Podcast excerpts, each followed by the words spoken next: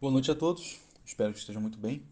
Uh, dando aqui continuidade uh, aos nossos estudos a respeito do hino homérico a Afrodite. É, peço desculpas pela, pela demora desde, a última, desde o último áudio. É porque um projeto que, uh, que estava previsto para ocorrer aqui, muito algum tempo depois, acabou acontecendo é, agora, que são as minhas preleções semanais a respeito dos Lusíadas. A ideia é que trabalhássemos Homero, Virgílio e depois Camões. Mas agora surgiu essa, essa oportunidade maravilhosa de já estar trabalhando com Camões. Então, vamos trabalhando aí os dois ao mesmo tempo, Homero e Camões. Depois é, entramos em Virgílio em algum momento e tudo isso se, é, acrescentará muito à nossa formação literária. Certo? Então chegamos na. É interessante porque no momento em que eu aqui começo a falar sobre a pars épica, ou a narrativa né, da, do inomérico, é também o momento em que uh, estou falando sobre a parte, a, a narrativa, narratio, pars épica dos Lusíadas. Tá? Então aqui Anquises uh, estava apacentando os bois no Monte Ida e ele se torna um objeto de desejo da, da deusa Afrodite. A deusa dirige-se a Pafos para se preparar e embelezar, e depois voa em direção ao Monte Ida, onde incita os animais a acasalar. Ah, deixa eu ver. Ah, Pois bem, aqui estamos no, no verso Uh, estou comentando aqui nesse momento, verso 65. Afrodite aqui. Um terrível desejo se precipita em seu coração. Né? Ela se dirige então a Chipre, penetrando em seu templo perfumado em Pafos, onde ela tem um santuário e altar perfumados. Ah, muito bem. Então ela vai se embelezar. Né? As cárices, que são também as chamadas de as graças, né? A banham e a untam com óleo imortal, que é vertido sobre os deuses sempre viventes, doce ambrosia que havia sido perfumada só para ela. Após ter envolvido bem todo o seu corpo com belos tecidos e ser enfeitada com ouro, Afrodite a sorridente deixa a odorante Chipre para lançar-se até Troia. Né? Uh, esse trecho ele é semelhante a um trecho do canto 14 da Ilíada, né, que, onde Hera se enfeita para Zeus. Esse trecho está ali uh, entre o. Não lembro ao certo, verso 170, mais ou menos, diz o seguinte: Após ter entrado no tálamo a porta brilhante, ela fecha. Primeiramente, com ambrosia, lavou todo o corpo excitante. Para deixá-lo sem mancha, passando na cute em seguida, óleo divino de tanta fragrância dotado inefável que só com ser agitado no sólio de bronze de Zeus, o céu e a terra deixava de pronto por ela impregnado. Logo que os membros venustos de ungir acabou era augusta, e de pentear os cabelos as tranças brilhantes ajeita. Belas de ver e divinas que o rosto imortal lhe moldavam, cinge depois as magníficas vestes que Atena lhe havia, com diligência tecido adornando-a com muitos recamos, e com fivela dourada prendeu-a na frente do peito, o cinto passa em seguida enfeitado com cem belas franjas, e nas orelhas de furos bem feitos coloca pingentes. Cada um com tríplice gema ofuscante de graça indizível, de brilho igual ao do sol era o véu de feitura recente, com que a magnífica deusa cobriu o semblante divino, calça seguir as formosas sandálias nos pés delicados. Não vou comentar muito esse trecho, comento melhor quando chegarmos na Ilíada, mas aqui, é, olha que interessante, né? As graças ou carites ajudam Afrodite a se embelezar para Anquises no hino, e aqui, é, quando na Ilíada era assim feita para Zeus, Afrodite a ajuda. Né? Então há uma espécie de hierarquia né? das deusas. A Afrodite é a senhora, a suprema aqui, diante das carites, mais perto de, de Hera. Quem, quem é, como se diz, né? quem é Afrodite na fila do pão? Muito bem. Então, a ideia do óleo, né? várias coisas aqui são, são repetidas. É, é muito interessante. eu, eu, eu acho que o estudo da. Quem, quem quer treinar o, o olhar para a leitura é importante começar pela literatura grega porque ela é muito mais objetiva e existe esse recurso de fórmulas sobre o qual falei no áudio anterior. Então, o óleo divino, nós temos aqui, né? Uh, as cárites a banho e a untam com óleo imortal, aqui no hino homérico. Na Ilíada, uh, óleo divino de tanta fragrância dotado inefável, né? passando na cute em seguida. Aqui a própria Hera. Isso é interessante porque é como se Hera ela é tão elevada entre as deusas, do, do ramo feminino das divindades, uh, das divindades olímpicas, que é ela quem se embeleza. Eu disse que, ah, na verdade, eu cometi um erro aqui. Não falei que Afrodite ajuda. Na verdade, quem ajuda aqui é Atena. E não ajuda presente, né, presentemente ali, na, no momento da, da sua a, arrumação, mas Atena fez a roupa, né, teceu as magníficas vestes que Atena lhe havia com diligência tecido. Não foi Afrodite. Uma correção. Ah, então vejam que. E aí é interessante isso, né? comparar trechos da, da obra. Olha só como é que um, um ocorre uh, o processo de vestimenta de armadura nos hinos, na Ilíada, na Odisseia. Olha só a recorrência de fórmulas aqui. É a mesma coisa quando uma mulher se embeleza para o seu amado. Né? Então, tá uma porta brilhante fecha, o óleo divino que só com ser agitados no sólio de bronze de Zeus, o céu e a terra deixava de pronto por ela impregnado. O céu e a terra ficam impregnados com os perfumes de Hera. Muito belo isso. É, cinge depois as magníficas vestes, fivela dourada, o, o dourado também aparece aqui, né? Após ter envolvido bem todo o seu corpo com belos tecidos e ser enfeitada com ouro, Afrodite. Então a ideia do ouro, do perfume, do óleo, ah, o brilho, né, do brilho igual ao sol, né? o cinto de belas franjas, nas orelhas de furos bem feitos coloca pingentes, né, os brincos de Hera, de brilho igual ao do sol, com que a magnífica deusa cobriu o semblante divino, ah, com as formosas sandálias nos pés delicados. O de, de Afrodite é menor, até porque os hinos, eh, o hino é um, uma espécie de subgênero épico menor também em extensão se comparado com, com uma, obra do tamanho da Ilíada. Então aqui temos como um, um subgênero dentro do hino, né? dentro do hino homérico, que é essa, esse momento de vestimenta. Na verdade não é um subgênero, né? é um, uh, uma parte do hino, a pars épica. Né? Nós, nós temos às vezes esse momento de, de, de vestimenta da personagem. Né? E aqui temos essa história de amor entre a divindade e um humano. Isso já nem sempre é presente em todos os hinos. Aí temos aqui um, tipos de hinos. Podemos classificar os hinos cada um segundo um, um, um gênero é, ínico, digamos assim. E este gênero inclui três elementos fixos, né? A apresentação das personagens, então a, a personagem mais importante é apresentada de forma mais uh, minuciosa. A Afrodite está se arrumando, enquanto que Anquises está apacentando os bois. Isso também reforça a ideia de, é, de certo modo, dominante de Afrodite diante de Anquises. Ela é uma deusa, Anquises é só um camponês cuidando, apacentando seus bois. Ah. Sobre Afrodite e Anquises, essa história também ocorre na Ilíada, Teogonia e outros textos. Eu trouxe aqui alguns trechos para reforçar isso.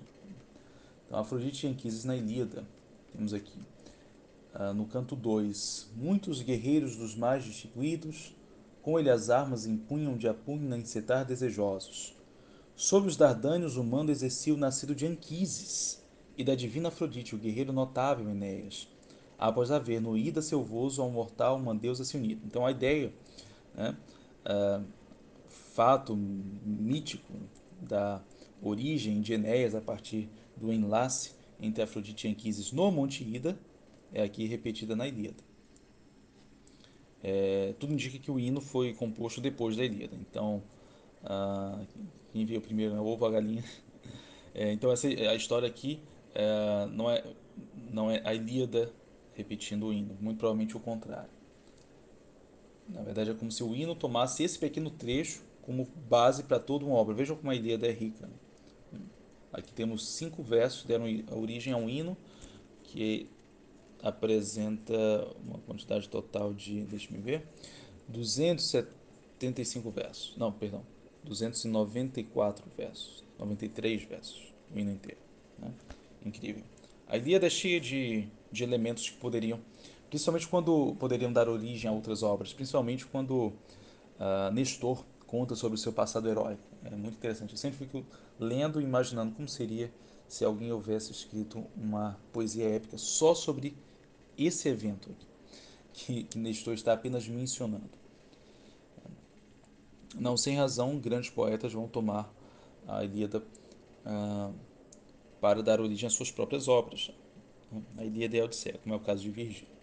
Na Teogonia, no verso 1008, a Teogonia não é dividida em cantos.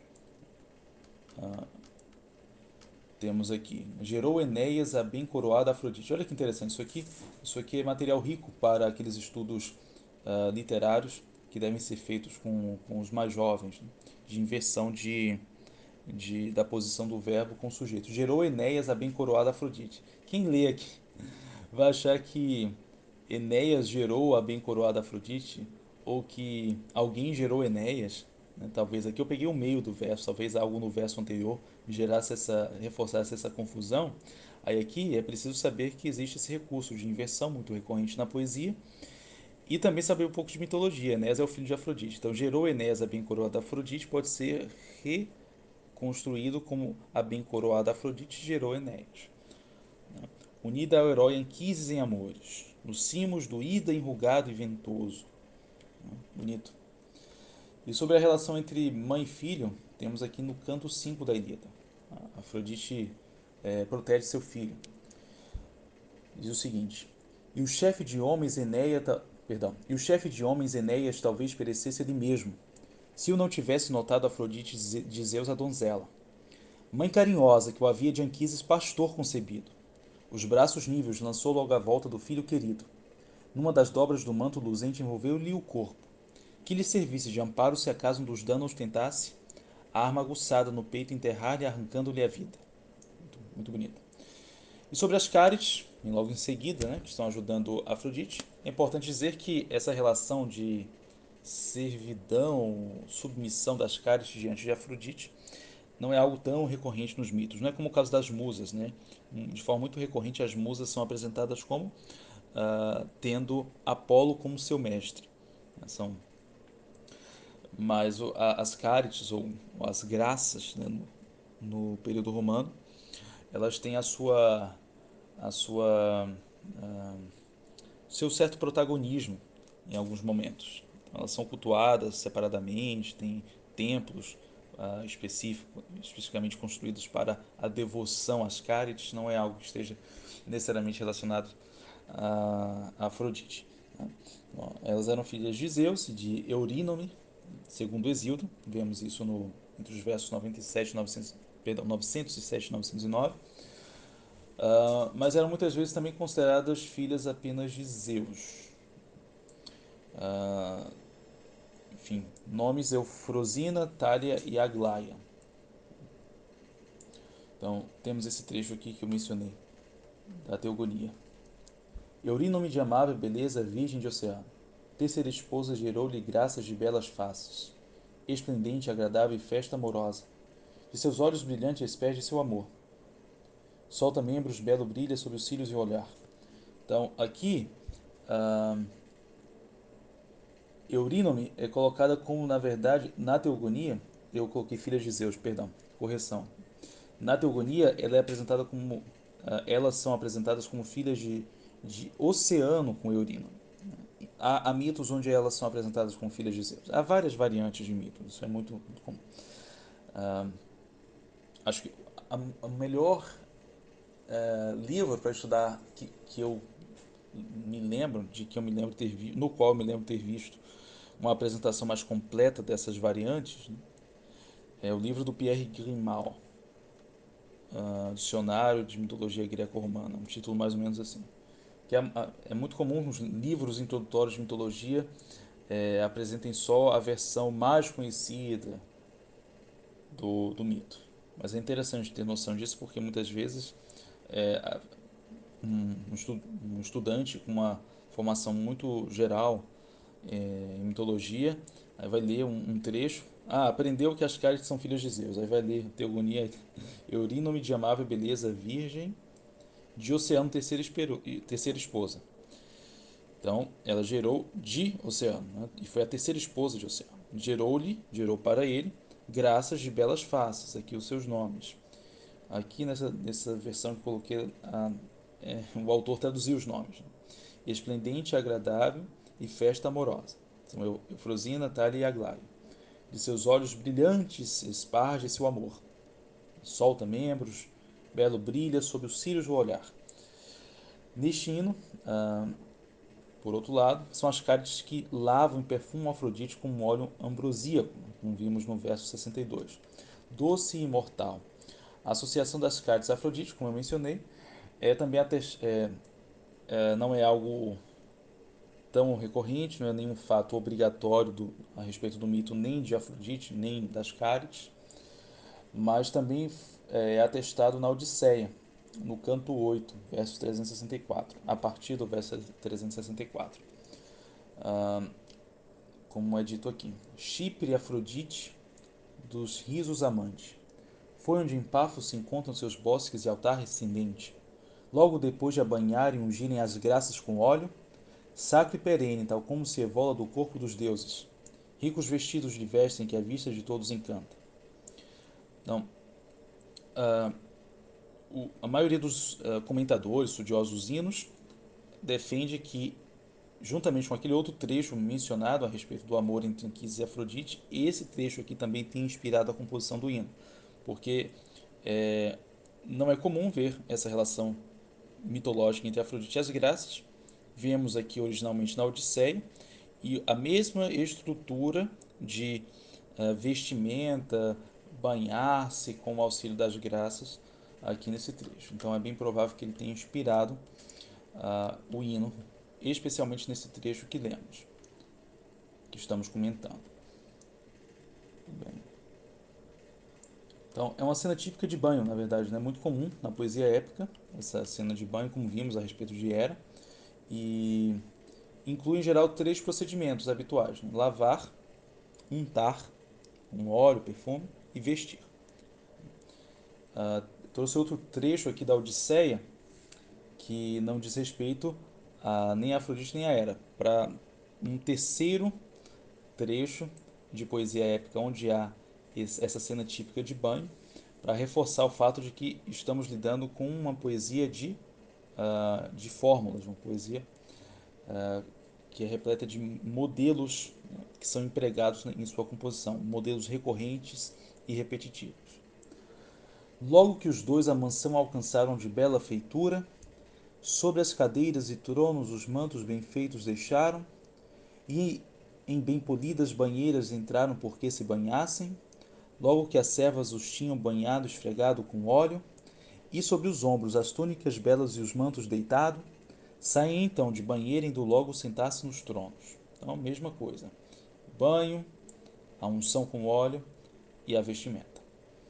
Então, é, são inquestionáveis, certamente, com todos os, uh, os elementos que eu apontei aqui, os paralelismos né, que se podem estabelecer entre os episódios de amor de Ares e Afrodite esse trecho aqui que eu acabei de ler, da Odisseia, diz respeito a esse momento de, de amor é, de Ares e Afrodite, no canto 8 da Odisseia, verso 266, uh, salvo engano.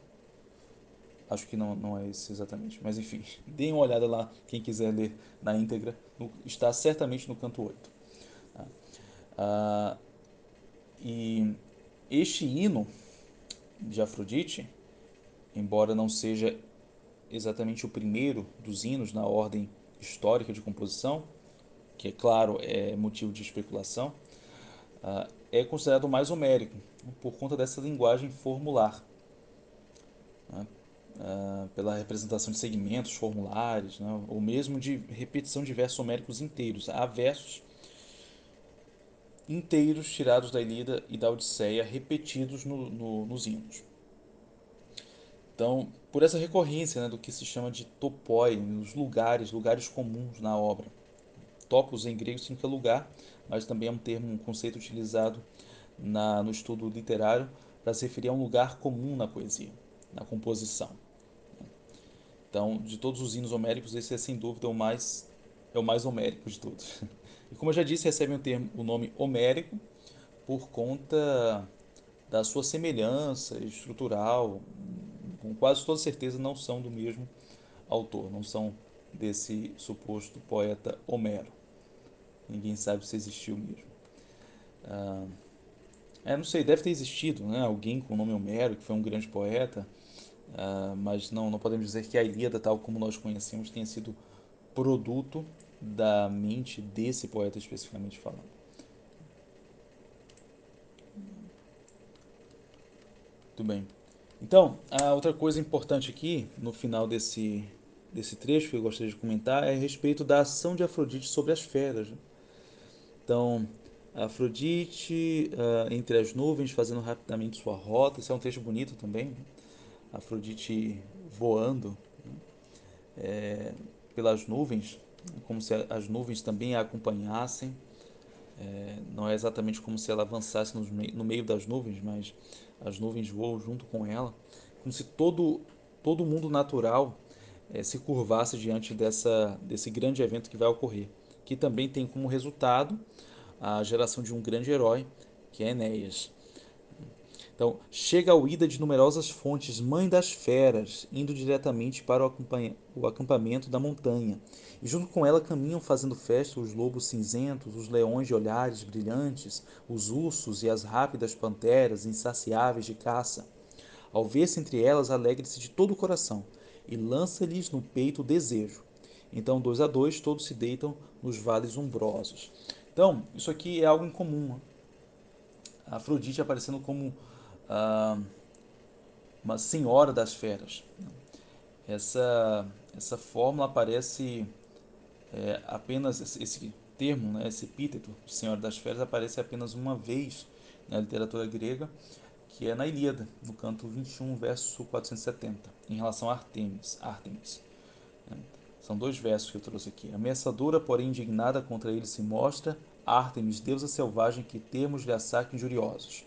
O tradutor aqui colocou deusa selvagem, mas o termo é o mesmo, né? Ptinia é, Therum, Therum, que é a senhora das feras. Né? Aqui ele traduziu como deusa selvagem.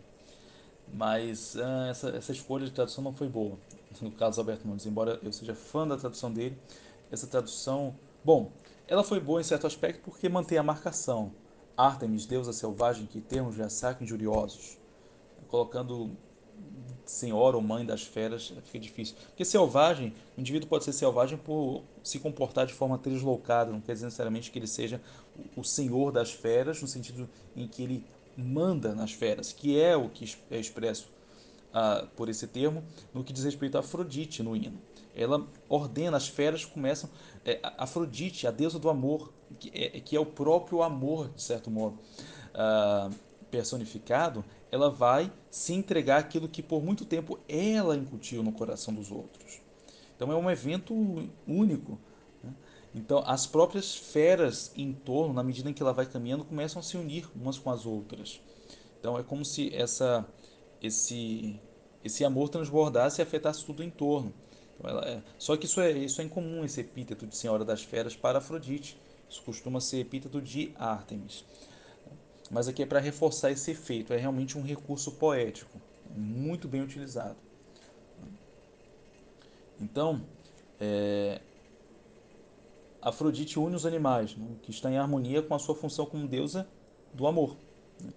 E esse efeito é realçado com essa submissão dos animais, né, sobre os quais a deusa tem poderes. Esse tipo de poder, é, de efeito, assim, um amor que transborda de uma divindade que afeta o mundo natural em torno, também aparece no canto 10 da Odisseia, verso 212, a partir do verso 212, que diz o seguinte: Num vale foram achar a morada de Circe construída, toda com pedras polidas no sítio ao redor abrigado. Por perto ouviam-se lobos, monteses e leões imponentes, que ela encantara ao lhes dar a beber umas drogas funestas. Contra os estranhos, nenhuma das feras saltou ao invés disso. Todas imberes a cauda comprida festivas agitam. Do mesmo modo que um cão, quando o dono vem vindo da mesa, bate com a cauda, saudando a esperar que lhe dê qualquer naco. Assim também festejam os leões imponentes e os lobos. Meus companheiros, que à vista das feras recuam medrosos. Então, Circe aqui causa esse efeito semelhante ao de Afrodite. Muito interessante na, na Odisseia. Ah, há outros trechos onde esse tipo de, de efeito é apresentado. É, e na própria Teogonia de Exildo, interessante dar uma olhada, no verso 194, a chegada de Afrodite é acompanhada pelas plantas. Né? Ah, não são os animais, mas as plantas. As plantas, as flores vão nascendo. Há, inclusive, vejam a pintura de Botticelli a respeito de, de Afrodite e também há, há uma alegoria da, da primavera, também do Botticelli, onde Afrodite está, salvo engano, também faz parte da representação e como que a, o, o, os vegetais nascem ou acompanham a, a presença da divindade. Isso aparece na Teogonia, verso 194. Também há trechos em Apolônio de Rhodes, no De Rerum Natura, de Lucrécio, a esse efeito de Afrodite no reino animal. Né? No, no, em Apolônio de Rhodes, a isso, os animais selvagens começam a se acariciar diante da chegada das deusas. E Lucrécio também menciona esse tipo de, de atividade. Pois muito bem, é isso. Né? Ficou um áudio um pouco longo, mas aí fica para compensar uh, o meu atraso com vocês. Bons estudos e até a próxima.